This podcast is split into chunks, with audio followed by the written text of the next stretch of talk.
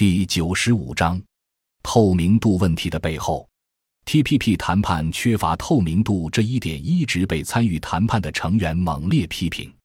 有关谈判超过五年，期间条款内容极度保密，公众、媒体和民选议员对协议内容一无所知。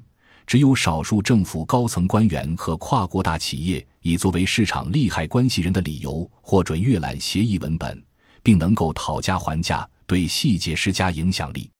奥巴马共有二十八个贸易顾问委员会，覆盖航空航天、农业、化工、制药、服务、金融、科技、工业标准、电信及电子商贸等领域，均由大企业和贸易组织主导。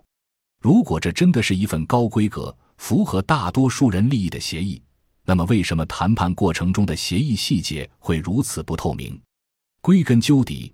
TPP 协议的谈判还是以核心国的跨国企业利益为主导，在整个谈判的过程中，被蒙在鼓里的美国国会议员只能对整个一揽子立法投赞成或反对票，不得提出任何修订案。难道这算是民主的体现吗？日本早前批评亚投行缺乏透明度，所以拒绝参与谈判，但是日本参与 TPP 便无异于自己打脸。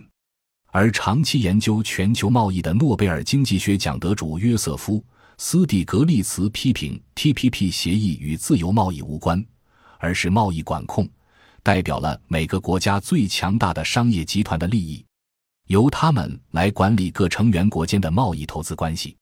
他甚至认为一些条款会限制公开竞争，阻碍自由贸易。